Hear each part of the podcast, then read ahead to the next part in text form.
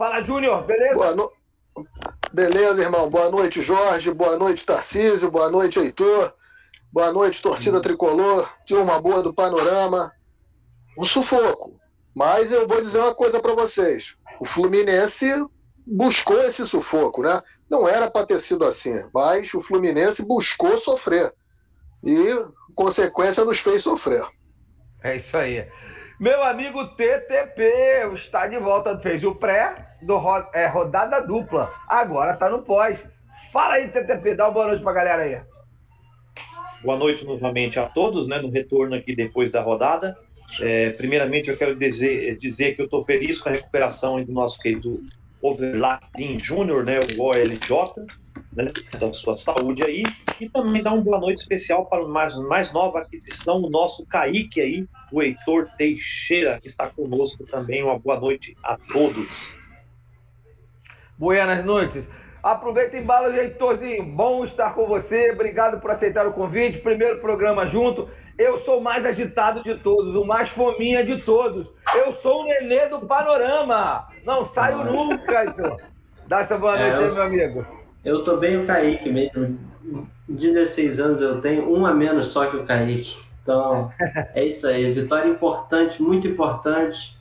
A gente se complicou bastante, mas a vitória é o que importa. Como dizem os jogadores, é buscar os três pontos. É isso aí, cara. Concordo plenamente que três pontos suado, duro, mas isso faz o casco, né? O casco, o casco do, do time de campeão, o casco de um time formador. Muita gente, muito garoto aprendendo a jogar Libertadores. Ô, ô Heitor, você é igual o Kaique, você é craque também na, nas palavras que eu já acompanhei você no, no pré, vi como o seu desenvolvimento, vi a sua leitura de jogo, seus comentários Tá de parabéns, seja bem-vindo também ao panorama, principalmente ao pós-jogo, com fominha do Jorge.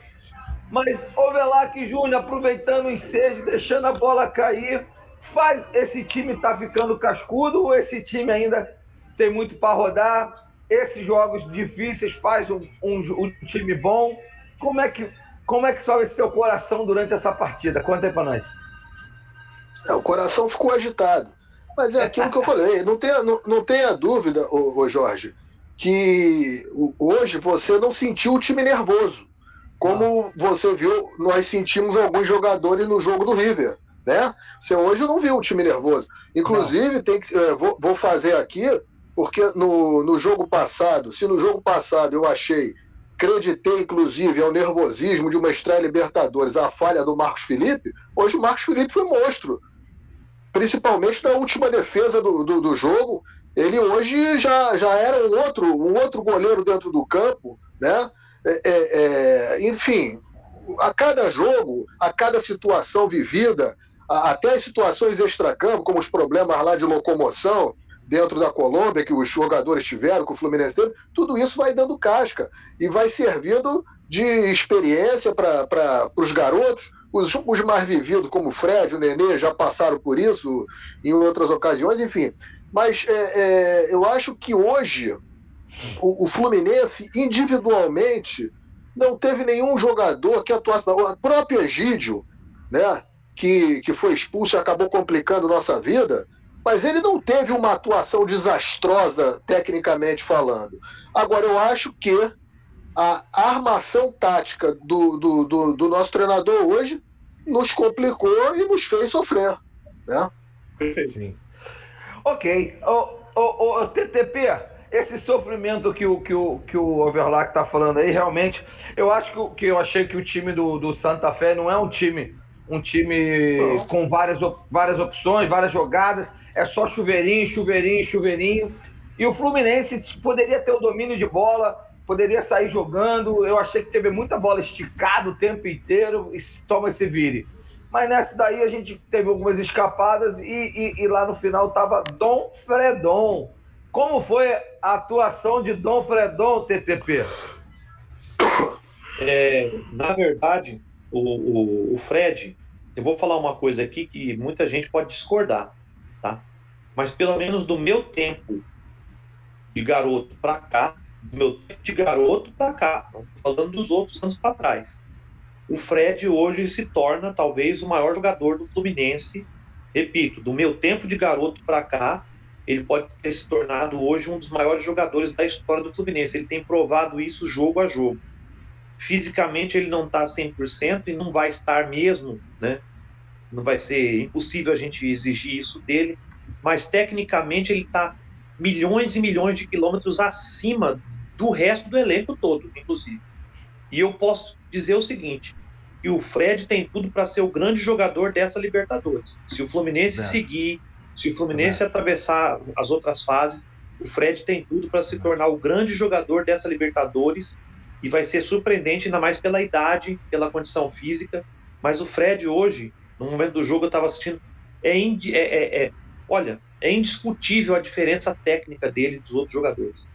É como se fosse um, um, um jogador clássico jogando num time que já não é ruim. O time não é ruim. Como o Overlack disse hoje, o jogo não foi ruim.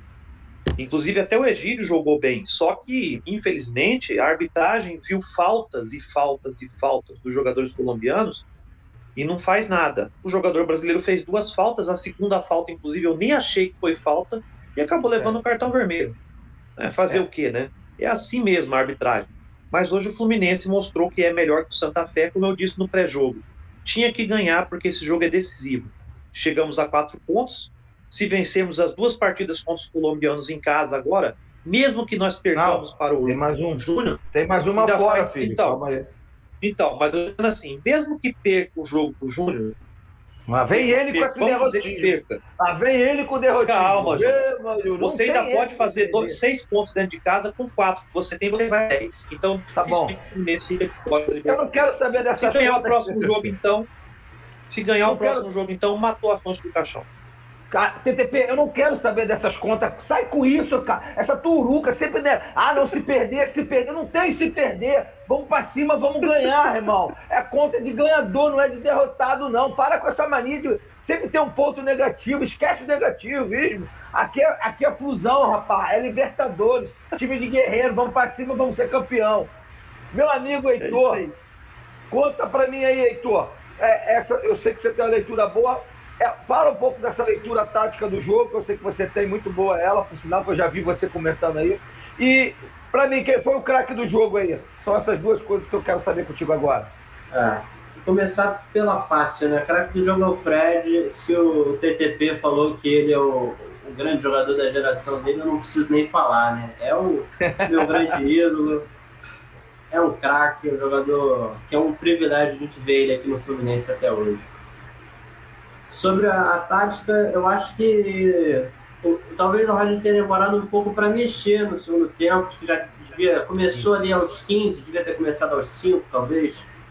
Já quando já viu que já estava tomando muita pressão. E eu acho que ele estava no caminho de ajeitar o time, sabe? Mas, mas o grande mole dele para mim foi ver o Egídio, que é um jogador que a gente sabe que é instável, completamente não dá para confiar nele em momento nenhum e não vê que ele estava ali prestes a ser expulso. A gente estava falando aqui, eu com meu pai, vendo o jogo, falando o tempo todo, ele vai ser expulso, ele vai dar um jeito de ser expulso. Eu acho que o Roger, ele estava no caminho de ajeitar o time, mas deixando o Egídio em campo, ele quase deu tudo a perder ele. É. Acho que é por aí. Concordo plenamente. Vou dar uma passada aqui nos comentários antes de passar uma perguntinha para o meu amigo Overlack Júnior aí. Então, é Rafael Chagas dizendo aí, Flusão. Leonardo, Leonardo Dias Correia, boa noite. Leonardo de Maricá, Maricá acompanhando a gente, boa noite. É, Rodrigo Moreira, esse está sempre conosco aqui. Rodrigão, abraço. Isso é Libertadores e o Fred é meu maior ídolo no futebol. Segundo artilheiro do, do, do Fluminense. Só isso. Só isso que eu tenho para falar. Segundo maior artilheiro do Fluminense. Anderson Ferraro voltou aí, estava no pré, voltou. Decidi, vou esperar acabar a libertar para parar de fumar. Que defesa foi aquela do Marcos do Felipe? Marcos Felipe, sensacional, concordo plenamente. Um, cracaço de bola, o torcedor do Fluminense tenha paciência que esse cara vai se dar muito da alegria do Fluminense, o Marcos Felipe. Rafael Fonte, boa noite, meus amigos. Alma lavada e coração testado. Jefté, já. Vou aproveitar, já vou passar essa bola para você. Meu amigo Velac, já vou emendar essa aí. Jefté, já. É isso? É isso que a gente pode esperar. E a segunda coisa, atuação do nobre Nenê, que eu sei que você é um fã do futebol do Nenê. Hoje, eu vou dar a minha opinião já, ele mostrou serviço. Nada como uma boa sombra no banco para fazer o cara correr em campo. E aí, Luiz Primeiro o GTP segundo o Lelê. É, o Jeftel é um garoto é, que tem um belíssimo futebol, porte físico, é, destaque absoluto, e não à toa já está aí, viajou, já está começando a ganhar experiência de estar tá lá junto com as cobras criadas, viajou, já foi, levou o trote dele. Ele, e, embora não tenha sido relacionado entre os 23 para o jogo, mas tá lá, o fato de estar lá participando é, é, é um troço para um garoto da idade dele, é um troço fora de qualquer coisa, entendeu? Viajar com, com Fred, com Nenê, com essa turma toda, tá ali participando, a brincadeira no vestiário, no hotel, a farra que vai ser agora esse, esse retorno, com, comemorando a vitória. Então, quem, quem já passou por isso sabe. E para o garoto isso é, um, é fantástico, independente dele ter sido cortado, não. E a hora do Jefté vai chegar. Né? Vai chegar e talvez chegue mais cedo do que, do que ele próprio está imaginando, porque é, é, o Fluminense tem dois laterais hoje que, infelizmente, não, não nos dão segurança, né? que são o Egídio e o Danilo Barcelos. E o, eu já falei aqui de outra vez, o GFT tem um planejamento, um planejamento que foi feito pelo seu staff, junto com a direção do Fluminense, que é para esse ano acontecer isso mesmo, o garoto ganhar casca, ganhar amadurecer, e planejamento é que a partir do ano que vem o GFT já começasse a ser a, a vislumbrar uma titularidade no Fluminense mas talvez isso seja antecipado, possa ter ser antecipado, porque nós vamos ter muita coisa para jogar esse ano. Tem Libertadores, tem Copa do Brasil, tem Campeonato Brasileiro, então tem muita coisa. E o garoto, eu acho que é um garoto que se tiver uma oportunidade e souber segurar, vai criar problema pra, pro, tanto para o Egídio como para o Danilo Barcelos. E quanto ao Nenê, eu da vez passada falava aqui, eu, eu sou, eu acho que o Nenê tem muito ainda a dar ao Fluminense. Né? Agora, tem que saber usar. E eu acho que hoje o Roger fez a coisa certa. A hora que o Nenê já não estava mais sendo útil dentro do campo, sacou ele. E aí eu vou concordar inteiramente com a leitura do Heitor. O Roger, as mexidas do Roger não foram ruins, mas ele faz as mexidas aos 15 minutos e aos 25, o, o, o, ele faz as mexidas aos 15, faz mexida aos 23 e aos 25 o Egílio é expulso e aí ele tem que sacar um homem, né? Tirou o Gabriel Teixeira. Eu, eu, eu, eu não tiraria o Gabriel Teixeira, talvez. Eu tiraria o Bobadilha. Talvez o Bobadilha fosse a melhor opção para sair. Tá entendendo? Você veja uma coisa. A gente pode pensar assim, ah, mas ele botou o Caio Paulista. Mas o Caio Paulista foi útil pra caramba nesse no tempo que teve em campo. Ele recompôs ali atrás, deu trombada, ele, ele foi útil. Dentro das limitações dele, né, ele foi útil. Então, eu concordo com o Heitor. Eu acho que as mexidas do Roger não foram ruins, não. É, é, o, que eu, o que eu discordo do Roger hoje foi ter trazido o time tão para trás, colocar o time tão recuado. Os dois meninos saíram de campo extenuados, tanto o Kaique como o Luiz Henrique, jogaram de secretário de lateral. Não tem quem aguente. Né? Não tem quem aguente. Eu acho que o Fluminense podia ter até porque o time do Santa Fé não é isso tudo, o Fluminense podia ter jogado um pouco mais. Pô, primeiro tempo, o Fluminense tem 25% de posse de bola. Não pode o Fluminense jogar com o Santa Fé e ter só 25% de posse de bola. Concordo plenamente. Eu queria só, uma, aproveitando a, a, a fala do, do, do Júnior, eu queria saber, o, o Heitor, como é, completa só, como é que é para um garoto de 17 anos estar tá, tá voando num jogo de Libertadores com o Dom Fredon, com o Nenê, você é da cidade, você falou, é, o seu maior ídolo. Então, aí, como é que seria isso Não, aí? Conta deve, pra mim. Deve ser muito. É. Fiquei impressionado. Eu fiquei impressionado que no início do ano estreou o primeiro jogador do Fluminense mais novo que eu, que é o Arthur. A joia, o Arthurzinho é mais novo que eu. E, nossa, não, eu não consigo me ver do lado do Fred. É, é muito, deve ser para os garotos, é, é muita referência. O Fred e, e, todos eles, né? Mas principalmente o Fred deve ser muito, muito bom para os garotos voarem assim. Principalmente o Kaique, que é um craque, né? Deve ser, é ótimo ter uma referência como o Fred do lado. Com certeza. E vai aprender demais, demais, demais com o Fred ali na frente.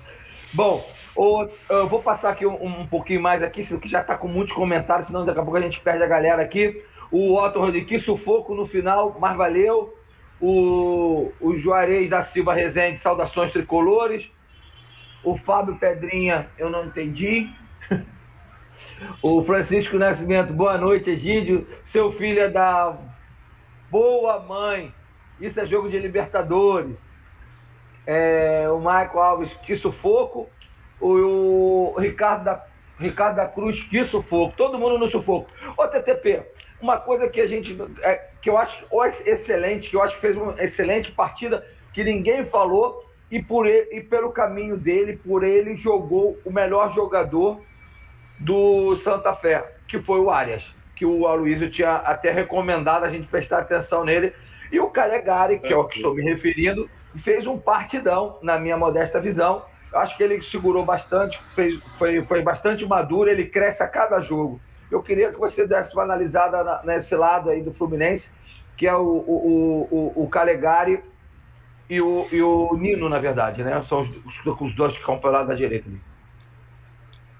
É, o, eu até admiro o Corpus do seguinte: é, a maioria das jogadas de ataque do Fluminense sai pelo lado esquerdo ali. a gente sabe da, da, da, praticamente a ineficiência do Egídio. Apesar de ele ter feito o cruzamento do segundo gol hoje, né? Uma coisa absurda.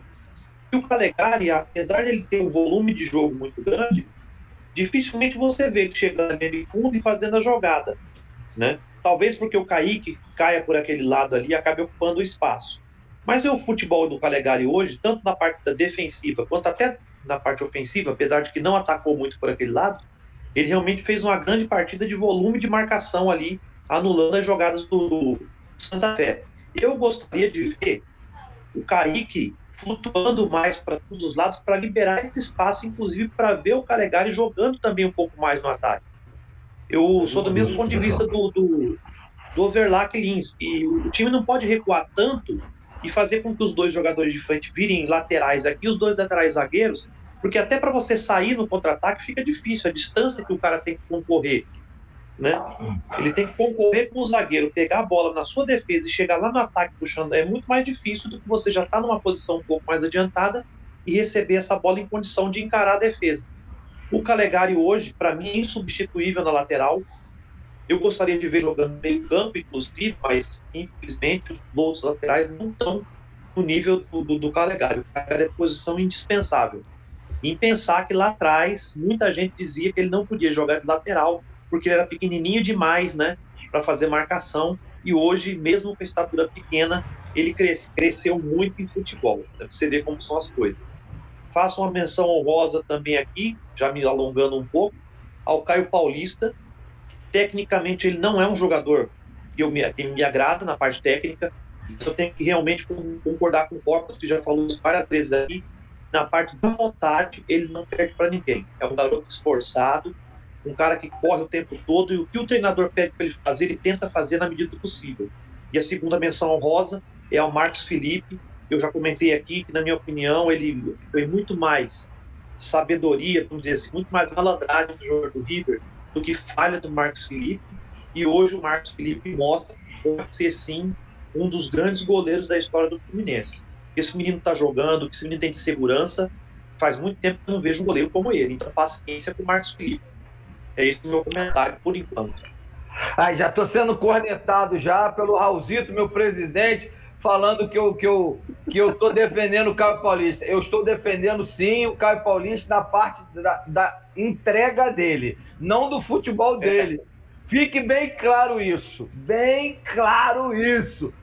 Uma coisa que vocês comentaram que eu, que eu, que eu acabei passando e não falei, é, passando que eu queria dar um comentário assim. É, você, eu acho que foi o Júnior que falou sobre, a, ou não, foi o Heitor, da substituição, não foi? Heitor e, eu, Heitor e Júnior. E vocês falaram, ah, entrou, fez a substituição com tantos, aí logo depois foi. Cara, é, é isso que eu reclamo no Fluminense. É isso, não é a colocação do Miguel no meio-campo. É as mesmas coisas sempre que eu estou reclamando, é isso. E uma das coisas que eu reclamo é sempre as mesmas substituições. Você vê que as substituições foram. Então, ele já tinha um jogador amarelado ali, ele podia ter evitado esse processo com a substituição do Danilo Barcelos logo depois. E ele não o fez. Ah, eu já falava, mas não dá para substituir todo jogador, todo jogador que leva amarelo. Ok, mas ali estava Tava claro. Eu, acho que até alguém falou no grupo, pô, precisa ver, cara, tirar logo o Egídio, porque esse cara vai tomar o vermelho. Entendeu? Então, é essas mesmices que me matam no Fluminense, isso que me irrita. É, Heitor, então, é, já falamos um pouco do lado esquerdo, já falamos agora do lado direito. E o meio-campo? Como é que foi a atuação do Martinelli e do, e do, e do Iago, principalmente, desses dois, desses dois garotos ali no meio-campo do é. Fluminense? Como aí? Comenta aí. Não, não, gostei, não gostei muito da atuação dos dois. Eu acho que eles muitas vezes eles estavam marcando assim. Quando, quando era para estar tá em linha, eles, eles atacavam a bola para impressão. Quando era para pressionar, eles ficavam em linha. E, e, sempre que eles tentavam pressionar, dava errado. Tiveram vários lances, inclusive o, se eu não me engano, o primeiro cartão do Egídio foi num lance que o, o Iago ataca e o Lucas Claro tenta atacar e a bola sobe e o Egídio faz a falta.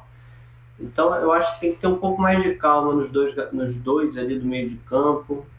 Talvez até pensar em entrar o Wellington em algum momento, lá, talvez para o futuro, porque ainda está difícil. Falhar assim contra o Santa Fé é uma coisa. Se, se começar a acontecer muito em outros outros jogos é, é outra. Só para falar um pouco da lateral, porque eu estava muito com isso na cabeça do Egídio, porque não dá para tirar qualquer jogador que tomar cartão amarelo, mas tem que tirar todo o Egídio que tomar cartão amarelo.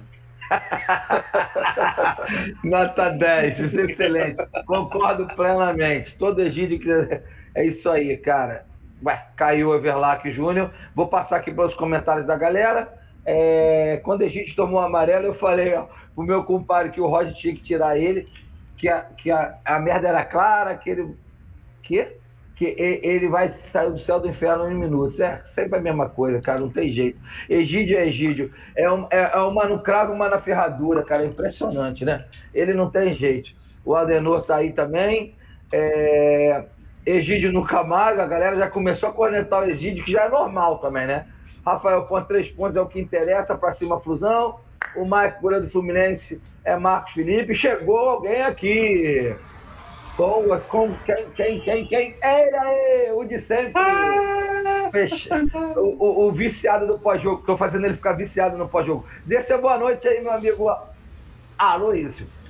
Fala, galera. Vocês sabem o que, que é isso aqui que eu estou vestindo? É a camisa de goleiro. Mentira. que pertenceu a São Diego Cavalieri. É, eu acho. Ou São Ricardo Bento, tanto faz um, dos, um desses sãos aí que deram o título de Fluminense. Né? Certamente foi um deles. É, e ela certamente inspirou nosso São Marcos Felipe a fazer a atuação mais importante, eu diria, que ele teve no Fluminense até hoje e a melhor da história. E que outras dessas se repitam e ele se consolide como um grande goleiro da nossa história. Boa noite, vitória épica aí. Certamente não vou dormir hoje. Abraço para todos. É por isso que nós temos o pós-jogo, é para soltar as cargas aí, acalmar um pouco, porque ninguém consegue dormir depois de um jogo desse, com uma pressão dessa, todo mundo em cima. É complicado, meu amigo, é muito difícil. Então a gente a gente está passando, a gente tá fazendo uma análise pelo time inteiro, a gente está no meio campo e acabamos de comentar, o Heitor acabou de falar da, da atuação do Iago e do e do Martinelli. Então, o, o, a gente já tinha comentado, o Velar já tinha falado um pouco sobre o, o, o Nenê, né? E aí, e aí ele, ele mexe, ele bota o Casares para entrar nesse meio campo aí. E a entrada do Casares, Luiz, o que você achou? Já entra jogando, tá, Luiz? O Casares ele não teve muito tempo para fazer nada, né? Porque logo depois, um pouco depois, teve a expulsão do Egídio, né? Então é difícil avaliar o que o Casares eh, veio fazer nesse jogo, né? Na verdade, a intenção era substituir o Nenê e manter o nível, é, armando o ataque, a intenção foi boa. Só que assim, eu não consigo entender o Roger, cara, porque. Pô, tem jogos que ele coloca três volantes que não faz o menor sentido ele colocar três volantes. Esse jogo em determinado momento, faria sentido, porque o Fluminense estava mal na marcação. Estava muito mal na marcação. Então, sei lá, manteve os, a ideia dos três atacantes ali até sei lá que hora. Sem necessidade, na minha opinião. Poderia ter feito o time voltar mais seguro, mais compacto no segundo tempo. Tudo bem que o cara que para fazer a cabeça de área é o Wellington. Eu não gosto muito dele. Até alguns de vocês dizem que é bom jogador e tudo mais. Mas, cara, é o cara que tem. Então, se tem, tem que botar, cara. É o que eu penso. A bola aérea, talvez a gente desse uma aliviada também com ele, com o Wellington ali. eu acho que esse era o jogo para o Wellington entrar no intervalo. Eu acho é, é, é, difícil falar isso, mas eu acho que esse era um jogo para os três volantes no intervalo para a gente ganhando o jogo. E assim, a gente ficou, como eu disse, o Casares ficou meio prejudicado por conta dessa questão da expulsão. Fala, Júnior. Não, eu só queria entrar nesse, nesse papo do, do Casares, que é o seguinte. O, o, o tipo de jogo, o Casares tem um estilo de jogo diferente do Nenê, por exemplo. O Nenê procura muito jogo. Se você pegar o mapa de calor do Nenê, você vai ver a movimentação do Nenê o campo todo. O Casares já é um jogador que ele é mais esperar a bola chegar nele para ele fazer o jogo dele. Ele não é aquele jogador de estar tá correndo, buscando, voltando para marcar. Então, ele tem um estilo diferenciado é, do Nenê. E ele acabou ficando prejudicado justamente porque ele entra aos 15 minutos e aos 25 o time ficou desmontado com a expulsão do Nenê. Então você ficou praticamente com o Casares tendo que fazer uma função que ele não sabe fazer, né? que é pelo menos estar tá ali. Muito embora nos últimos cinco minutos ele tenha sido importantíssimo junto com o Bobadilha. Eles ganharam ali uns dois, três minutos naquele lado direito do ataque do Fluminense da malandragem, da experiência, sim, né? Sim. Da malandragem. Mas eu acho que ele ficou prejudicado por isso, que o, com a expulsão do Egídio, o, foi, o desmontou tudo e aí ficou um tipo de jogo que não é o jogo para o Casares. É verdade. Certeza. É, o, o TTP, é, no jogo lá, o, o, o Kaique e o Luiz Henrique, que o, o foi o Júnior também que comentou, eles voltam muito na marcação e, e se doam muito nesse, nessa, nessa marcação. E atrapalha até as jogadas de ataque. E num certo momento, eh, o, o Roger mandou eles inverterem ainda uma coisa que eu não gosto. Como você vê esse, esse processo dessa volta deles para a marcação e essa inversão de lado durante o jogo? É, quando eu disse no pré-jogo, vocês se lembram, é, essa formação, com três ali na frente, mas com esses dois voltando, é, o Fluminense não tem posse de bola. O Fluminense, você vê hoje, um jogo contra o Santa Fé, o Santa Fé teve 75% de posse de bola. Se o Fluminense cara. não tiver posse de bola com essa formação, fica inviável jogar. Eu acho que eu concordo com o Aloysio. No segundo tempo, se ele tivesse sacado o Luiz Henrique, coloca o Wellington, dá uma, uma, uma é, aumenta o volume no meio campo e libera o Kaique para jogar um pouco mais encostado no Fred, mais livre na marcação, mesmo antes da substituição do lado, mesmo com o Nenê em campo, mesmo sem entrar o Casares, eu falo só no, no intervalo, de sacasse o Luiz Henrique, ou até mesmo o Kaique deixasse o Luiz Henrique, colocando o L com três volantes, e liberando o Luiz Henrique ou o Kaique para jogar mais encostado no Fred, com certeza o time ia igualar o meio campo. Quando ele coloca esses dois jogadores para jogar, eles se desgastam muito. Você vê que eles saem extenuados do campo. E eles não conseguem fazer essa jogada de ataque, como a gente fala. Ele está jogando muito atrás. Quando o time toma a bola, a, a distância que ele percorrer para chegar até o ataque, até o gol, vamos dizer assim, é enorme. Né? O jogador já chega lá, como o Overlack gosta de dizer, né? Ele já chega lá e já passa a bola de lado, porque ele já não aguenta mais. Ele teve a explosão lá atrás, e quando ele chega na área já chega, já chega esgotado. Eu concordo que essa formação funciona com certos tipos de time, dependendo da formação adversária. Mas o jogo de hoje eu concordo plenamente com a Luiz, que o segundo tempo era para ter colocado. E é como ele falou, é o Wellington. E tem, põe o Wellington. Se tivesse o Metinho, coloca o Metinho, não tem problema. Mas tinha que ter feito alguma coisa no intervalo. Ter feito alguma coisa no intervalo. Ele espera demais para mexer e ainda quando mexeu, tudo bem, ele mexeu bem hoje, não estou dizendo que mexeu mal. Ele mexeu bem na medida do possível. Só que, como a gente comentou, não é todo jogador que leva amarelo que vai, a gente vai, vai substituir. Mas o problema é que se trata de Libertadores, a gente sabe que o árbitro vai procurar a possibilidade de expulsar um jogador. Hoje foi o Egídio. Se fosse o Calegari que tivesse feito amarelo, ele teria expulsado do mesmo jeito. Se fosse o Fred, ele teria feito alguma coisa. Qualquer um jogador que tivesse amarelado ali, ele ia dar um jeito de conseguir alguma coisa. E o Egito foi o sorteado de hoje. Fica um exemplo para a gente servir. Né? É, mas, assim, Pode dizer aí, fal Faltou leitura de jogo do Roger, na minha opinião. Faltou leitura. Porque ele ter voltado com o Egídio, ele ter voltado com o Egídio não foi um problema. Só que a partir do momento que o Egídio é amarelado, os caras começam a jogar em cima dele. Se não fosse Mas aquela botinada do Egídio, ele poderia ter sido expulso mais tarde. Porque os caras estavam forçando em cima dele. Eles mudaram de lado no primeiro tempo, eles estavam em cima do Calegari. Eles mudaram de lado depois que o Egídio tomou o amarelo. Toda hora a bola ia em cima dele. Tanto que o gol foi em cima dele e do Lucas Claro. Né, do lado ali dele. Tudo bem que foi ali no meio, Mas eles estavam forçando toda hora. Ele poderia ter sido expulso. Então foi falta de visão de jogo do, do próprio Roger. Né? Infelizmente. É, prevenir eu... para não precisar remediar, né, Luiz? É. Exato. É, não é nesse, nesse jogo, Heitor, não é, não é a primeira vez que eu tenho uma leitura, como você falou, que, do, do, do Martinelli, que você não gostou da atuação deles, achou que eles estavam fora de tempo, inclusive, e etc e tal. E assim, eu, é, não é o primeiro jogo que eu vejo isso. Eu acho que falta um. um o Egídio não é. Não estou defendendo o Egídio, pelo amor de Deus. Não pense que eu acho que ele fez cagada. E, e o cara experiente. Falam tanto de não botar garoto, porque Libertadores é de experiência. O cara mais experiente, acho que, de Libertadores, acho que era o Egídio em campo hoje. Bom, mas aí o que eu quero te colocar. Eu, não tem uma falha crônica desse lado esquerdo do Fluminense da marcação? Ou é, eu estou enxergando coisa demais? Porque eu, eu acho que o, o Iago falha muito e, e também sobrecarrega o Egídio, que já é ruim demais. E aí, quem salva aquele lado lá é o Lucas Claro, mas coitado, fica super sobrecarregado. O que, que você é. acha? Eu acho que é até mais o contrário. Eu acho que o Egídio acaba dando muito espaço, que aí o, o Luiz Henrique e o Iago tem que ficar salvando ali na esquerda. É. É, é complicado esse lado, sim. Eu acho que tem que tem que testar opções. O Egídio claramente é um problema. Assim. o que me irrita é que por enquanto ele ainda é tratado como se não fosse um problema, como se fosse normal jogar uma Libertadores com o Egídio na lateral esquerda. Não dá. Tem que, se tudo der certo, né, testar agora contra a Portuguesa já o GT, se é o melhor dos mundos, né? Mas eu acho que ele vai de Danilo Barcelos mesmo para os dois jogos seguintes agora. É, mas seria bom, mas é isso. Eu acho que faltou principalmente visão, como eu já disse, na hora de não dá para deixar o Egídio amarelado assim, com, com, muito tempo ainda de jogo. Eu achei que faltou visão nesse ponto, apesar de eu ter gostado de todas as alterações, mas, mas é, é não, a não alteração foi a pior. Pior erro é, é, então, esse que é o problema também.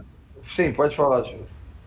Eu só dar um pitaco aí nessa questão do, do Iago e do, do Martinelli é, principalmente o Martinelli. Eu, eu já vinha em, outras, em outros programas, eu tenho alertado o Martinelli. Ele, é, depois que ele passou a jogar mais adiantado, o Martinelli está é, tá correndo errado dentro do campo. Você perceba que o Martinelli está chegando já na, antes da metade do segundo tempo, ele já está no bagaço. Porque ele está correndo errado. Porque tem isso também, o jogador tem que saber correr. E o Martinelli e o Iago estão correndo muito atrás dos adversários. Foi assim com o River Plate e novamente hoje. Correndo, você cansa. Você cansa muito mais correndo atrás dos outros do que se você tiver a posse de bola e fizer os outros correrem. Isso é, é o óbvio. Então, eles, esses dois jogadores, eles estão correndo atrás dos, dos jogadores adversários. E o que, que acontece? Estão sendo envolvidos, estão tendo um problema de posicionamento, que o, que o Heitor já havia chamado a atenção anteriormente, e é exatamente isso eles, quando estão em linha, tão, não estão percebendo que o adversário está entrando entre as linhas para receber. Tá entendendo? Isso gera o quê? Gera que o zagueiro tenha que sair para dar, fazer o choque na entrada da área. É, é problema, é um erro de posicionamento e que cabe ao treinador co, corrigir. E talvez, é por isso que eu, eu, eu, hoje até achei que o Roger fosse entrar com a formação que o Aloísio ainda há pouco falou. Eu acho também que era um jogo hoje para você ter um, um, posicionamento mais firme de marcação, não uma marcação frouxa. Com os Fluminenses hoje viu os caras tocarem a bola, fazer o que queria. Se tivesse um posicionamento mais firme e liberar os meninos para fazer os, os contra-ataques. Era um jogo fácil, um jogo tranquilo. O time do Santa Fe é um time muito inferior tecnicamente ao do Fluminense. Eu esperava ah. que o Roger fosse fazer isso, mas ele optou por jogar trancado. É, só, só uma coisa que é importante no, Aqui, no futebol brasileiro, às vezes a gente tem a visão que três volantes é sempre defensivo e três zagueiros é defensivo, enfim. Eu acho que para esse jogo o ideal seria mesmo os três volantes e para ficar mais ofensivo, para ter mais a bola e não ficar lá atrás como a gente ficou sem conseguir sair jogando. Entendi. Mas, assim, eu, perfeito. Eu, eu, acho que, na verdade, o Roger não sabia como é que o Santa Fé ia entrar. Como o Santa Fé perdeu o Arboleda e, e provavelmente podia poupar alguns jogadores também, ou talvez estivessem a ponto de estourar, porque Santa Fé tá numa maratona do cacete, né? Está jogando direto. Eu não, acho que o Roger não tinha ideia ainda de como é que eles iam entrar. Então ele achou, pô, vou entrar um pouco mais ofensivo, com os dois volantes mesmo, e vamos ver como é que vai ser. Né? E realmente fez o gol rápido. Então, deu frutos o, o, o, o que ele escolheu fazer. Né? Gente fez um gol rápido. Só que a partir daí, o, o problema do Roger não foi ele entrar com esse, esquema, com esse esquema, foi ele não mudar o intervalo. Porque, porra, ele teve um primeiro tempo inteiro para ver que o Fluminense tinha que ter uma marcação melhor, tinha que ganhar o meio-campo. Porra, ele tinha que ter feito a alteração no intervalo para retomar o controle do jogo e não fez. Para mim, esse foi o grande erro do Roger na partida.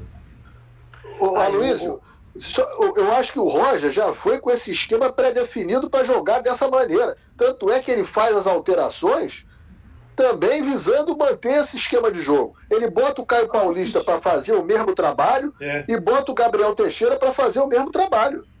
Ele, as alterações é. dele foram corretas, mas não visaram mudar a maneira do, do Fluminense jogar.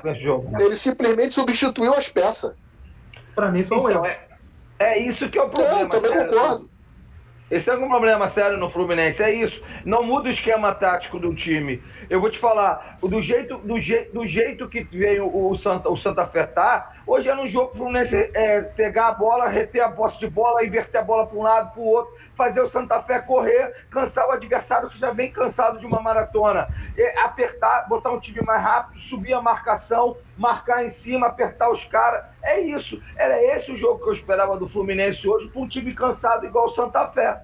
E não é preciso ser, ser, ser, especialista, nem ser do meio de futebol, e estar tá em todos os lugares que o Santa Fé está numa maratona, que o Santa Fé se, é, apertar, se, se apertar, rodar a bola. E o Fluminense fez exatamente o contrário. Fez tudo que o Santa Fé queria. Entregou a bola para o Santa Fé e ficou ele esperando o Santa Fé. E, e o Santa Fé jogou na velocidade do jeito que ele queria. E aí, e aí eu, fico muito bem colocado pelo, pelo Heitor lá, a nossa marcação é frouxa. O tempo todo, não é só o Iago e o Martinelli. O time inteiro marca frouxo. É esse que me incomoda. A gente vê muito o adversário jogar. A gente precisa mudar isso. E aí piora tudo quando o, o, o, o, como o Júlio falou, quando ele vai mexer e ele não mexe, não, não tem esquema tático diferente do Fluminense, não entra com dois volantes, três volantes, como você falou, para segurar a bola, para reter, para marcar melhor. Não, ele mantém a mesma formação com peças diferentes. Aí, cara, é isso me, me irrita profundamente e me deixa bastante contrariado. Entendeu? Então, é, eu não, eu não consigo entender isso, porque é, futebol tem tantas opções e a gente mantém a mesma coisa. Então, ele, como diz o Jader, para mim ele teria que ter voltado já com o Casares, com o Gabriel. Para que 15 minutos de neném no segundo tempo? Para não falar que não tirou no intervalo? Ele já contribuiu, já deu a letra lá no gol do Fred, acabou. Estava excelente, entendeu? É isso que eu acho. Bom, minha opinião aí, depois a gente pode ir debatendo. TTP, ele atrasou, ele, ele fez errado em, em, não voltar com o Casares e o Cabel Teixeira? O que, que você acha disso? Bom, é, eu, eu sou a favor, não existe, até onde eu sei, não existe nada na regra do futebol que impeça substituir no intervalo e até mesmo no primeiro tempo, até onde eu sei. No intervalo, se ele tira, por exemplo, o Nenê, né, e coloca, por exemplo, o Casares, a gente também não pode garantir que daria certo. Mas o Nenê já estava extenuado. Mas aí, eu digo que não garantia que dava certo? Porque, como o Overlack citou bem, a característica de jogo do Nenê é uma, a característica do, do, do Casares é outra. Então, na minha opinião, para esse jogo, eu não entraria nem com o Casares no intervalo. Eu já colocaria o Gabriel Teixeira. O Gabriel Teixeira, em um lance que ele participou, nesse, nesse tempo que ele ficou em campo, ele pegou a bola e já foi para dentro do gol ali por um, uma, um pequeno detalhe, ele adiantou um pouquinho demais a bola. Se a bola não tivesse escapado um pouquinho, ele teria feito um golaço e matado o jogo. Então esse menino tem que ter um. Não sei, eu não sei como é que o Roger vai fazer, também não é problema meu, não sou eu que estou lá, é ele que está lá. Ele que tem que se virar. O Gabriel Teixeira tem que ter um jeito de entrar no time. Se ele não vai sacar o Nenê, então o senhor Luiz Henrique, desculpa, tem que ser você. Cara, tem, tem uma coisa que eu não entendo. Teixeira tem que jogar. Tem uma coisa que eu não consigo entender. Ele, ele bota os três atacantes, o Gabriel Teixeira sempre que entra joga pela esquerda, o Kaique sempre joga pela direita. Por que, que eles não jogam juntos, cara?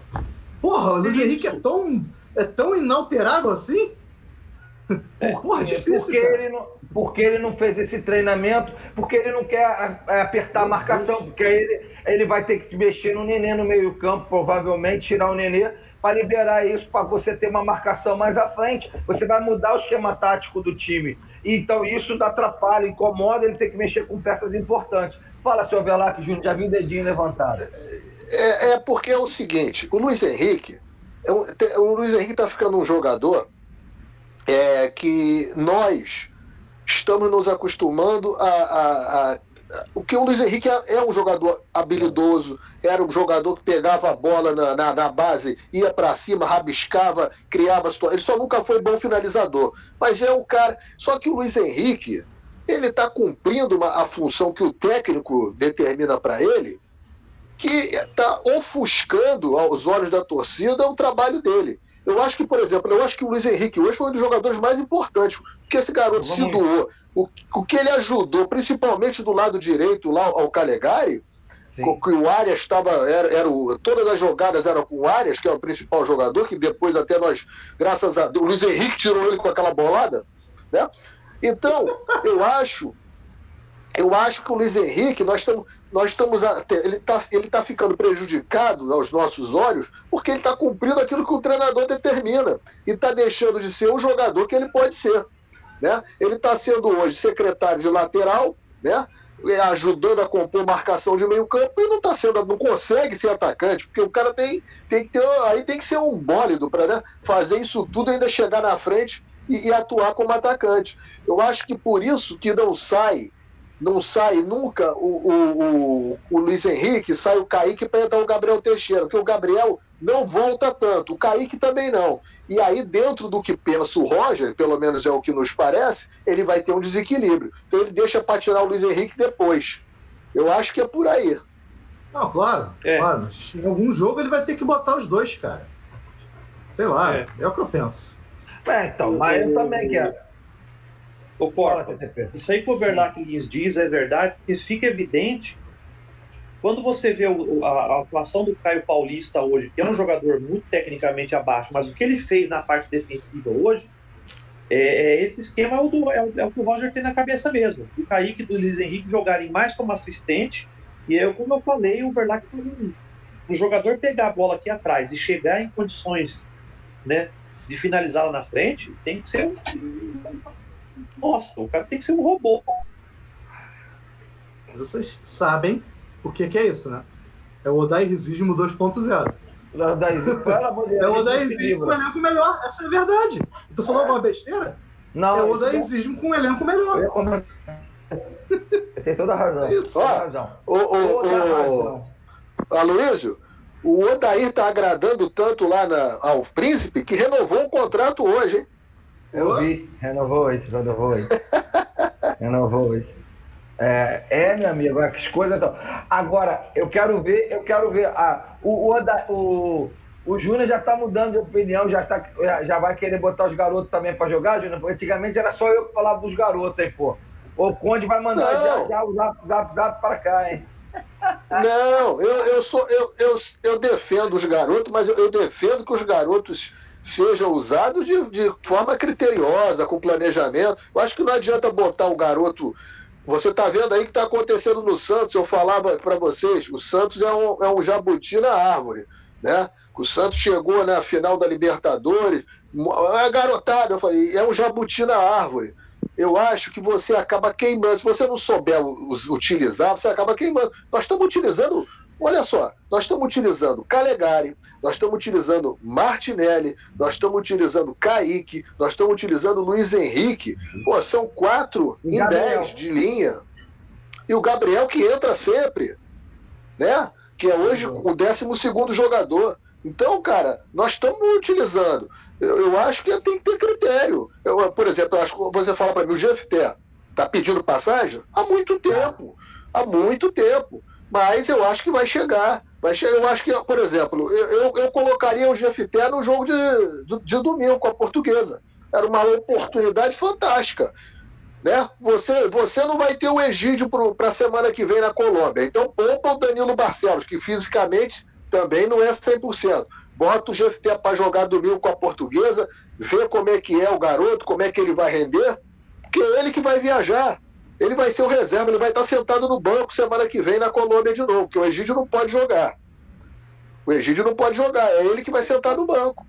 Bom, eu espero que sim, né, Overlac? Eu espero que sim, porque esses caras depois chegar lá, muda tudo para botar um, um, um apadrinhado aí para sentar no banco, tira o garoto do banco. Porque hoje foi nítido que isso tá, acontece no Fluminense. Porque hoje o Bombadilha não saiu, não saiu, não foi por opção técnica, foi por galão, né? Porque ele ser mais antigo do que o Gabriel Teixeira. Isso foi uma, nítido para mim na leitura, porque o cara que tinha que ter ficado era o Gabriel, não o Bombadilha. É, pra mim, eu concordo isso. contigo eu, eu faria isso também. Mas entendo, entendo que o Roger quis manter um homem, porque os dois zagueiros, os dois zagueiros da, da do Santa Fé são dois cara grande para burro e que vão, e são dois caras que saem muito. Eu acho que ele manteve o Boba ali, vou botar, deixar o tanque ali, pelo menos brigando com os caras e tal. Mas eu, eu, no lugar dele, também teria feito essa, eu teria tirado o Bobadilha e deixado o Gabriel Teixeira como válvula de escape. Ou, ou, deixa eu mandar um abraço aqui para um amigo Mauro Jacome, que manda aqui, ele Mauro. tiraria o bombadilha e segurou a, a, a, última linha do É isso aí. É, é isso aí. Sim, sim, sim. sim que eu acabei de falar. Mas eu, mas, eu, mas eu, eu vou te falar mais. O Gabriel, com a velocidade dele, tá arriscado ele dar, jogar na frente lá e o cara dar-lhe uma por trás lá e ser expulso também, porque o moleque é ensaboado, liso, rápido e, e tem é, uma coisa diferente dos outros jogadores, de outros jogadores. Não, não vou falar da idade dele, mas de outros jogadores que a gente vê jogando aí, que ele tem a objetividade, ele mira o gol, ele vai para dentro do gol, cara. Ele não brinca, não joga pro lado, é pro gol. Ele, o caminho dele é esse. Fala, Júlio. Esse, eu acho que esse jogo de domingo contra a Portuguesa pode servir para muita coisa. Inclusive para ver essa formação que o nosso Aloysio ainda há pouco estava pedindo. É um jogo que você pode botar Kaique com Gabriel Teixeira e mais um atacante. É, é, é. Entendeu? Esse é um jogo, um jogo para isso.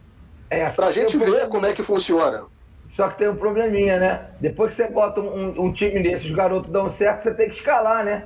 E aí como é que você mas não justifica tirar não, Mas aí a torcida, tem, a torcida tem que saber pesar o que é um jogo contra a portuguesa no Carioquinha e o que é um jogo de Libertadores. Né? é. ô, ô, ô, ô, Heitor, Hoje foi o pior jogo do Roger, na sua opinião, ou não? Ou ele, ela atuou bem, ou, e etc e tal? Não, não, achei longe de ser o pior jogo. Eu acho que a gente está debatendo assim, escolhas de, de, alto nível. Assim. O Roger tá, ele erra sim, mas eu acho que ele, está mantendo um nível. Ele tem uma boa, eu acho que ele tem uma boa visão no modo geral. Assim. Observar que, por exemplo, que ele como ele, ele conseguiu já prejudicar o jogo do Arias logo no começo, quando ele só trocando de lado o Luiz Henrique com o Kaique, quando o Luiz Henrique foi lá ajudar o Calegari que estava apanhando, o Luiz Henrique fez, fez, muito bem a cobertura. Lógico, isso aí são escolhas. Entrar logo com três volantes no segundo tempo, ou já mexer logo, eu acho que seria o que eu faria. E no final também eu, eu achei que ele acertou com o Bobadilha. Eu acho que o Bobadilha tinha que ficar. Ele, ele segurou o Bobadilha contando aquela falta que ele enfiou a cabeça lá, aquele jogo perigoso. Mais uns. Ele, ele conseguiu segurar uns 5 minutos a bola. Foi muito importante isso. Isso ele com o Casares ali do lado seguraram a bola muito tempo. Então eu acho que eu acho que foi a melhor opção ali. Ok. Ô, ô Aloysio, Diga uma coisa que, o que é uma coisa que me chamou a atenção é as jogadas de bola parada. O, o, hoje eu vi Egídio batendo falta, no Nenê em campo, é, é, aquela jogada lá de perigo, na, na, o jogo perigoso, dois toques dentro da área. Me senti uma, uma, uma necessidade de, de, de, uma falta de jogadas ensaiadas.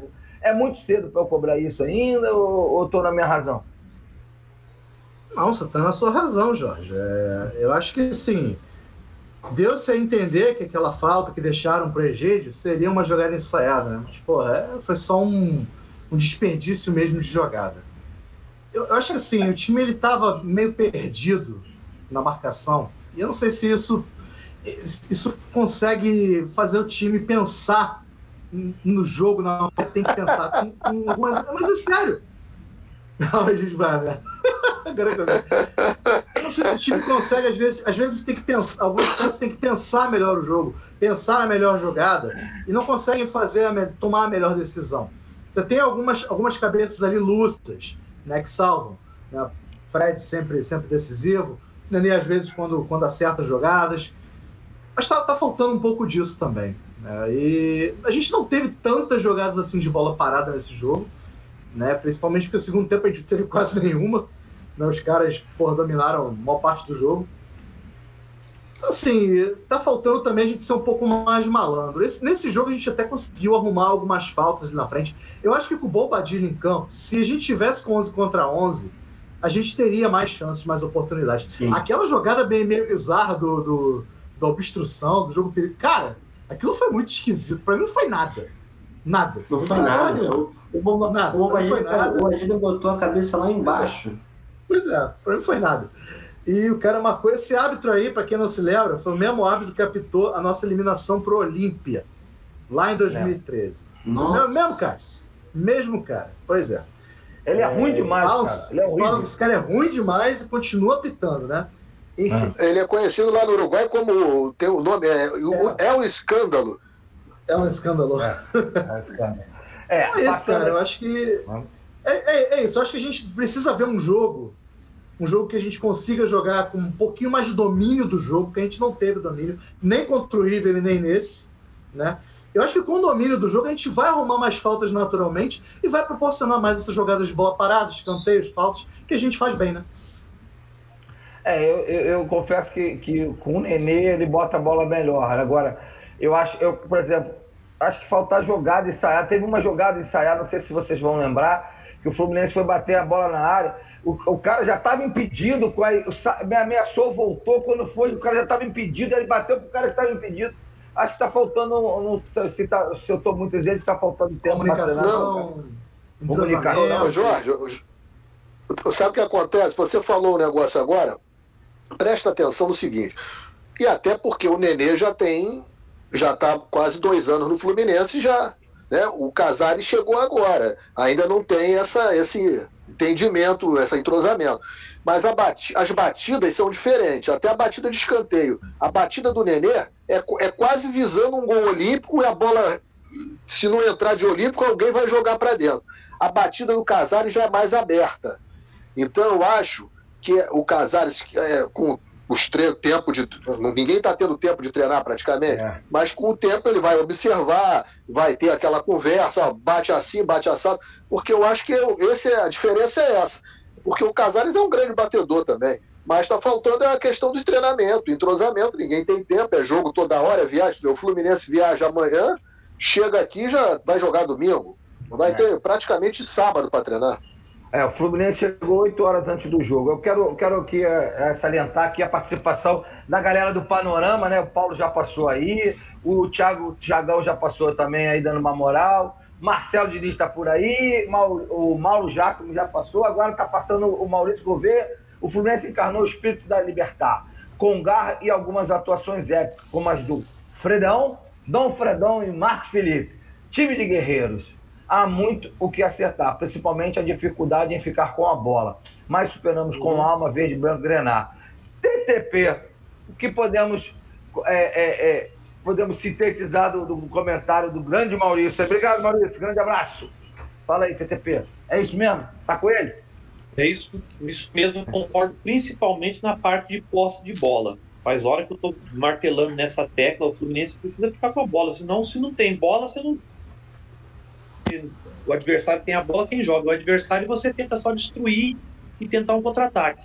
O Fluminense precisa, um jogo de Libertadores, você ter 20% de posse de bola contra o Santa Fé, eu não consigo entender. Tudo bem, o jogo teve as suas particularidades, o time tentou só correria mesmo, né? Mas o Fluminense, quando toma a bola, ele devolve muito rápido, ele rifa a bola demais. Não precisa ter essa pressa para fazer a jogada roda a bola, toca de um lateral para o outro, né? Procura fazer com que o time dê o bote, abrir o espaço para a movimentação do atacante. Não é toda jogada que você tem que tentar esse lançamento comprido, essa bola na área para o jogador tentar dominar, virar de costas. Não é todo mundo que é um Fred, que vai matar a bola de peito, passar a bola de peito para o outro. Então você tem que trabalhar a bola. O Fluminense rifa demais a bola, meu amigo. E aí, é, é como você disse, não está tendo tempo de treinar, né?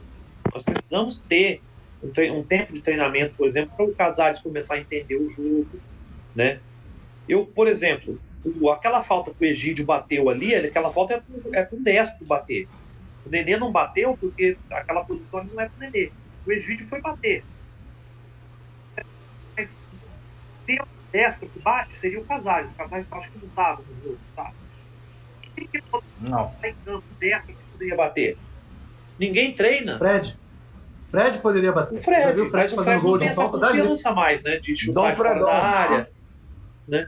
Eu acho que o Fred poderia bater aquela lembro, falta, por exemplo. Eu lembro desde um jogo que ele se machucou contra o Santos, batendo uma falta assim, eu nunca batendo mais. Uma vi. falta, é perigoso isso. É, a maioria dos jogadores hoje evita por causa disso, problema muscular. Até porque eles não treinam, né? Sim. Não, não deixam mais treinar, né? Muita, muito não lugar, é. muito time nem deixa mais. É, não tem nem tempo para treinar mais. Treinar um, um, jogador destro, pelo menos, deveria treinar falta para aquele tipo de condição ali. Né? É coisas que com treinamento a gente vai conseguindo ganhar isso aí. Show. Agora passando aí o Diniz aqui. comentando também aí, Cor. Ah, então. Agora passando o Diniz aí, passei para dar uma boa noite. E GTF já, Júnior. Nenê Renê não joga um tempo e tá ótimo. Marcos Felipe, monstro. Fred sempre ido. Rumo ao título. Grande abraço. Abraço a todos. Aí o goleiro do Paulo também, porque senão o outro vai falar que a gente não, não deu moral para ele. Partida imensa do goleiro Marcos Felipe. Não sabemos como será o futuro, mas no mínimo ele merece tempo para mostrar seu trabalho. Ele foi um monstro em campo, jogou muito. Mas faltou comunicação dele com, com o Lucas Claro no gol, no, no gol que nós levamos, na minha modesta opinião. Eu também não sei, né? É, Depois... é, mas eu acho, mas eu acho que hoje, o, o, o Jorjão, eu hum. acho que o, o, o Lucas Claro vendeu ele naquele lance. Que o Lucas Claro é. desiste da jogada. É, ele desiste da jogada e o, o Marcos. Agora, o Marcos Felipe, eu não sei o que ele estava fazendo ali. Porque ele vai sair. O goleiro, quando sai, tem que sair gritando a minha. Mas pelo que eu vi depois da, do lance, eu revendo o lance, e vendo depois o Lucas Claro pedindo desculpa, eu, eu é, chego à conclusão que o. Lucas Claro é que realmente falhou. Ele vendeu o Marcos Felipe. Quando o Marcos Felipe saiu, já estava vendido. E tem, e tem um, erro, um, erro, um erro geral nessa jogada, né? Que Sim. time alto nível jogando na Libertadores não pode. Tem que, a, linha, a linha de trás tem que tá, estar tá alinhada sempre, não pode ficar. Isso. Egídio lá atrás, Egídio muito atrás. Atrasado. O erro, o erro, o erro primário é do Egídio, que fica atrás, o Lucas Claro tenta ir para trás para porque o cara ataca o espaço inteligente e aí. Talvez, Heitor. Talvez o Lucas Claro até tenha desistido da jogada achando que estava todo mundo alinhado na linha de, de, impedimento. E ficou, o Egídio ficou e vendeu ele também. É, o, o, narrador chegou a comentar esse, nessa hora esse, esse, processo. Aí ele falou assim: pô, não quero botar culpa só no Egídio. Vai, vai ver que o Lucas Claro estava dando condição também. Mas eu acho que o cara estava nas costas do Lucas Claro já, já tinha já estava atrás dele, já estava impedido. O Cascal já tinha saído um passo, deixando o cara em impedimento. Que acho que, para minha opinião, posso vou rever depois até o lance, mas eu acho que é o Egídio mesmo que dá condição para o cara. O Lucas Claro já tinha dado um passo à frente, na minha visão. Bom, esse jogo, eu achei, esse jogo, é, dizem que esse time do Santa Fé é o mais fraco. É, no resumo do jogo, é bola alçada na área, isso foi, foi o tempo inteiro. Então agora diz que vem o, o, o Júnior Barranquilla aí, que é, diz que é um time que investiu mais, é um time que quer ganhar títulos internacionais, é um time que está atrás, mas ele perdeu pro River, salvo engano, estava 2x0, não sei perdeu, se... Foi 2x1. 2x1. Ah, 2x1. Então meteu um gol lá. Somos líderes, então, né? É no finalzinho. 2x1 somos líderes. É, somos. Empata. É, empate. Estamos mesmo, mesmo saldo, mesmo tudo Sim, ah, mesmo tudo que Rio. Mas a gente começa com F, eles com R, então a gente está na frente. Pois é, isso aí. Exatamente. Ganhamos já. Estamos na frente. Líder, líder. Líder. Então, assim, eu não vou nem comentar do jogo da Portuguesa, eu vou falar. E vem Júnior Barranquilla aí. O jogo foi duro lá também, 2x1. Um. Será que. É, é... Vamos lá, eu sou otimista sempre, mas vai ser um jogo muito mais pegado, né, Heitor? Vai ser um jogo muito mais difícil. O jogo do Barranquilla tem muito mais jogadas a gente precisa urgente de, de uma correção aí. E o que, que, será que vem por aí? O que, que você proporia como treinador do Fluminense, o que, que você tentaria? É, o que, o que dizem é que o Júnior é o mais, o mais arrumado, mas eu já vi muita gente falando que eles dão muito espaço na entrada da área, muito espaço no meio de campo. Eu acho que para esse jogo, uma coisa que a gente tem que priorizar é ficar mais com a bola. Eu, a, a ideia de jogo reativa sempre é válida em alguns momentos, mas não dá para jogar a fase de Libertadores inteira lá atrás e tentando sair em contra-ataque. Né? O Fluminense, se quer se classificar, tem que jogar mais bola.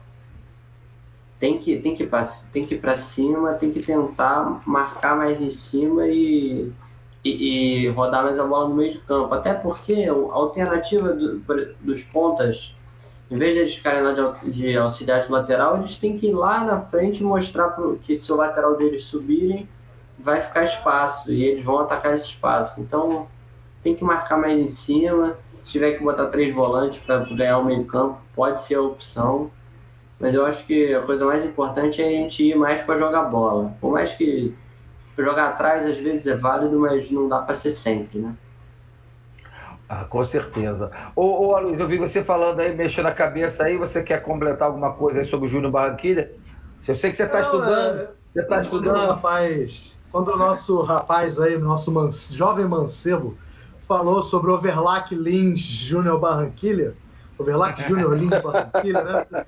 É... Eu concordo, ô, Luiz, muito... eu, eu, Fala, ô, Luiz, eu concordo com ele quando ele falou assim, o Júnior é mais arrumadinho. Sempre, sempre. com certeza. Mas, ao contrário do nosso amigo Overlack, o Júnior Barranquilha realmente ele dá espaços.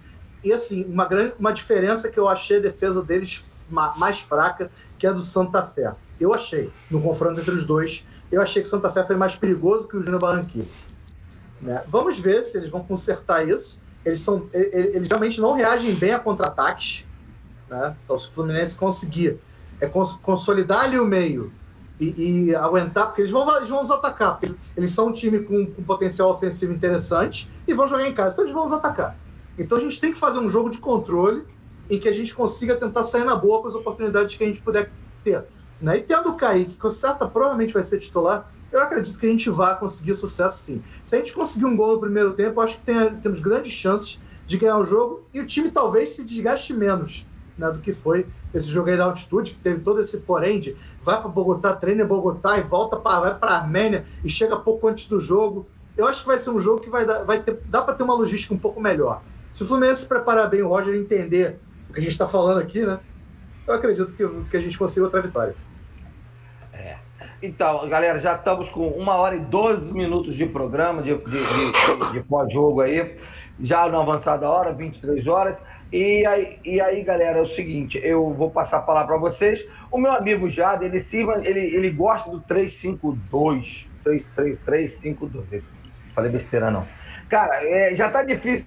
Ô, já tá difícil de treinar o 4 o 4-3-3 que eles querem, o 4-4-2 que eles gostam. Cara, imagine para treinar é, o, o, o, Cara, tá de 3-5-2. Cara, é complicado, Jade. Eu acho muito difícil. Acho que não tem tempo para isso.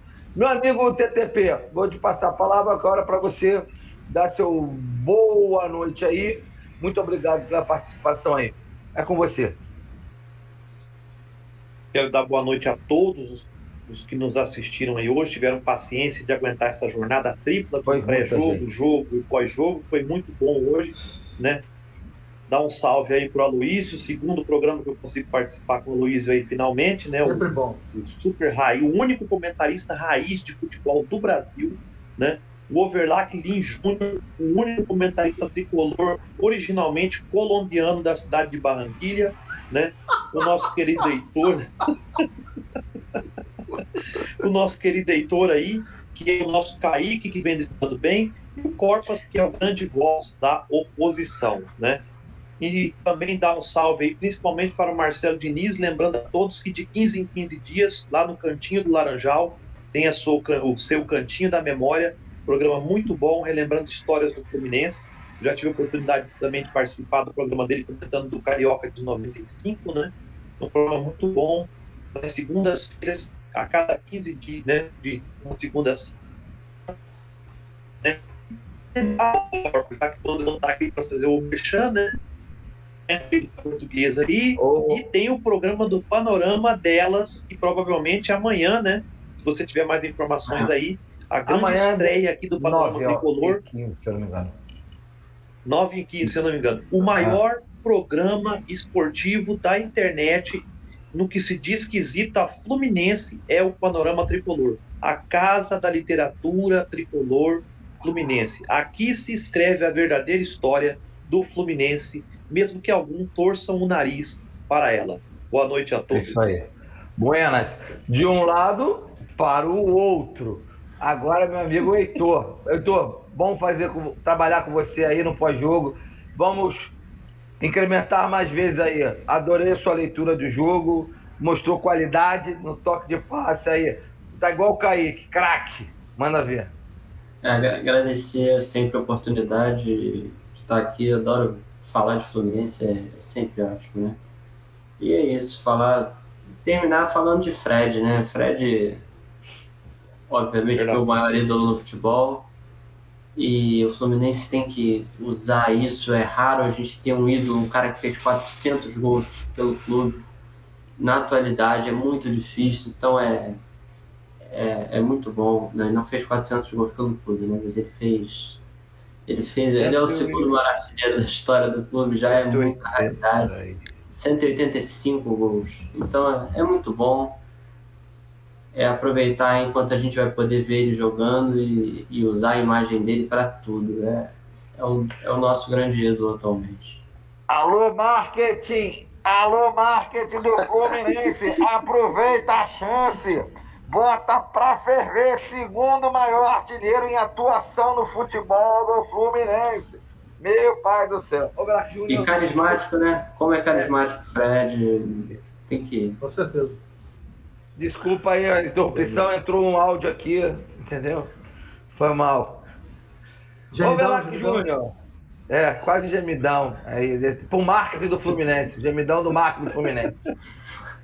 Meu, meu amigo Jorge Corpas, um prazer ter estado mais uma vez com vocês aqui, na companhia do meu amigo Tarcísio Tertu... Tarcísio, é Barranquilla. Já que você me né, diz que eu sou. É Barranquilla, Barranquilla. Cidade agradabilíssima. Eu acho que lá, lá não tem problema de altitude, tem nada disso. Clima maravilhoso, calorzinho gostoso. Nesse vai se dar bem lá. Barranquilla. Barranquilla. Barranquilla. Meu amigo, meu amigo Aloísio, comandante da, da, da, arquibancada raiz, da torcida raiz tricolor, você, Jorge, voz da oposição, e o nosso Heitor, né, que está chegando, chegando cheio de gás e cheio de conhecimento, que é melhor, né? Então é mais um que se junta na turma Panorama, só faz contratação boa. boa. Logo, a gente deduz que Paulo Angione ainda não está no panorama. Né? As contratações do panorama são sempre bem abalizadas, estão vendo aí pelo, pelo, nosso, pelo nosso Heitor. E torcer que o, que, o, que o Fluminense tenha um bom retorno, é, que pense bem aí a comissão técnica, o que, que eles pensam em relação a essas semifinais do Campeonato Carioca, né? até que ponto realmente é importante você.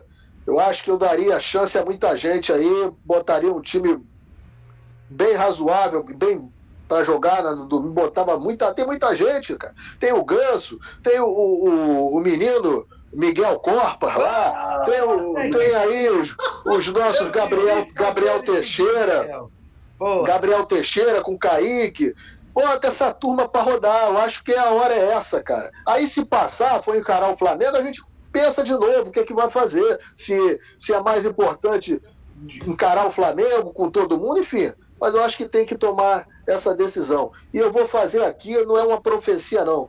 Mas eu acho que esse time do Fluminense, se passar a, a essa fase de grupos, é, eu acho que tem tudo para isso, está se encaminhando vai ter esse jogo importante semana que vem, depois faz dois jogos que serão decisivos aqui dentro do Maracanã.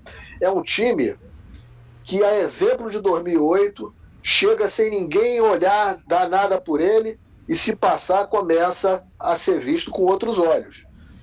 E é um time que, se a gente for comparar com aquele time de 2008, são jogadores mais conhecidos do que eram aqueles da época. Porque naquela época, aquele time de 2008 do Fluminense, ninguém sabia quem era é, é, é Thiago Neves, ninguém, ninguém sabia.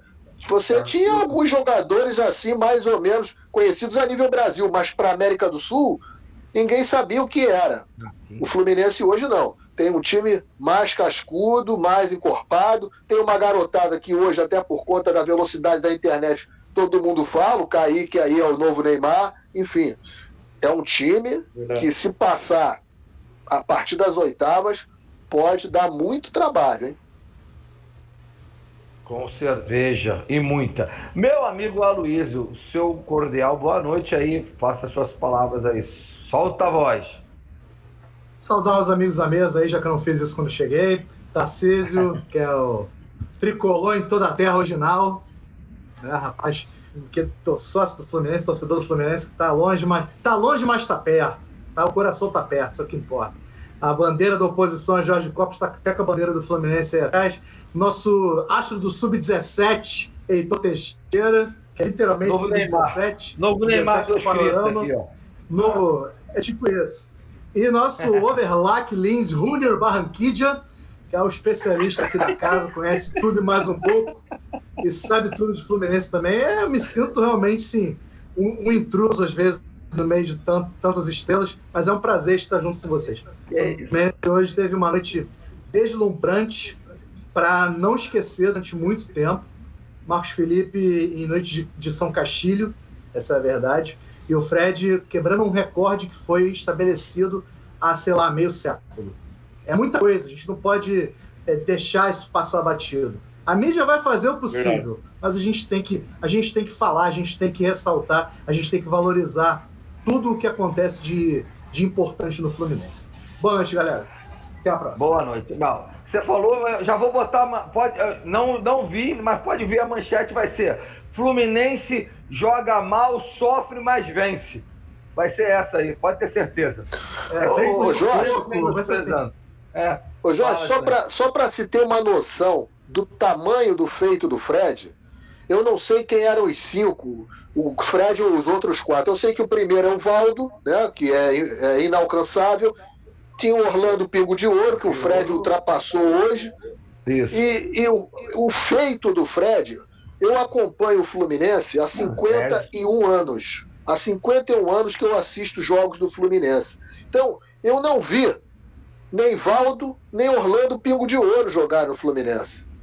Então eu estou vendo hoje, 51 anos acompanhando o Fluminense, eu estou vendo o Fred alcançar o segundo lugar na artilharia do Fluminense, que é como se fosse o primeiro, porque ninguém vai alcançar o Valdo, né? Não vai alcançar o Valdo. Então é como se você fosse o primeiro. Então eu tô, eu tô, é, você vê o tamanho do feito que o Fred conseguiu hoje com a camisa do Fluminense. Realmente é para ser exaltado. É craque, é craque não adianta, tentaram acabar com ele na Copa e, e não conseguiram. Ele continua mostrando futebol, ele continua mostrando que ele é craque, ele é diferenciado. Ele é um dos.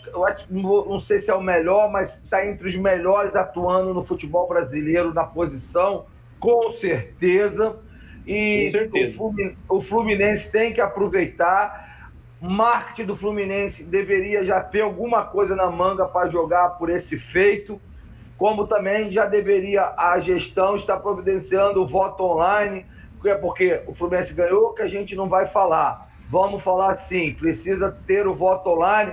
Meu amigo TTP e seus amigos tricolores não conseguem atuar votando no Fluminense, apesar de serem sócios torcedores do Fluminense. Então, isso é para ontem, porque isso foi promessa de campanha. A gente precisa muito que o Fluminense seja dos tricolores. Chega de parquinho, sauninha, barzinho, tomando conta do Fluminense. O Fluminense precisa. É futebol clube. Então ele precisa. Ô, Jorge. Bom, senhor. Jorge, tocou aqui meu WhatsApp, o Conde protestando com a parte da sauninha. Ele disse que sauninha tem que continuar. O Conde faz aqui, manda um WhatsApp pedindo para você reconsiderar a parte da sauninha. Eu não sou contra manter os, fe os feudos, mas que o Fluminense tenha voto dos tricolores. Porque a gente sabe muito bem, por exemplo, que a sauna foi reformada por, por um integrante de uma outra torcida rival, e ele frequenta o Fluminense, ele tem dinheiro, ele resolveu reformar a ação. Então é isso que a gente não quer, que a gente quer o Fluminense para o torcedor do Fluminense. Se alguém quer playground, vai, vai para o prédio, vai ser lá. O Fluminense tem que ser pro torcedor do Fluminense. Chega, porque é esse cara que volta no Fluminense. É, é, é, essas dívidas vão aumentando e a gente sabe por quê, né? É isso, mas eu não quero falar disso. Eu quero um Fluminense maior, mais forte cada dia mais. Eu quero um Fluminense que, que jogue, ganhe e convença. Hoje ganhou, mas não convenceu. Hoje abdicou. O odaizismo, o realmismo tem que ser acabado. Já foi embora, já vai fazer um ano daqui a pouco que foi embora. E aí a gente ainda continua fazendo 1x0 e recuando o time. Pelo amor de Deus, gente. Fluminense é muito maior do que isso. Fluminense é maior do que isso. Vamos para frente. Obrigado aí, boa noite. Fiquem com Deus. Abraço. Boa noite, galera. Tchau.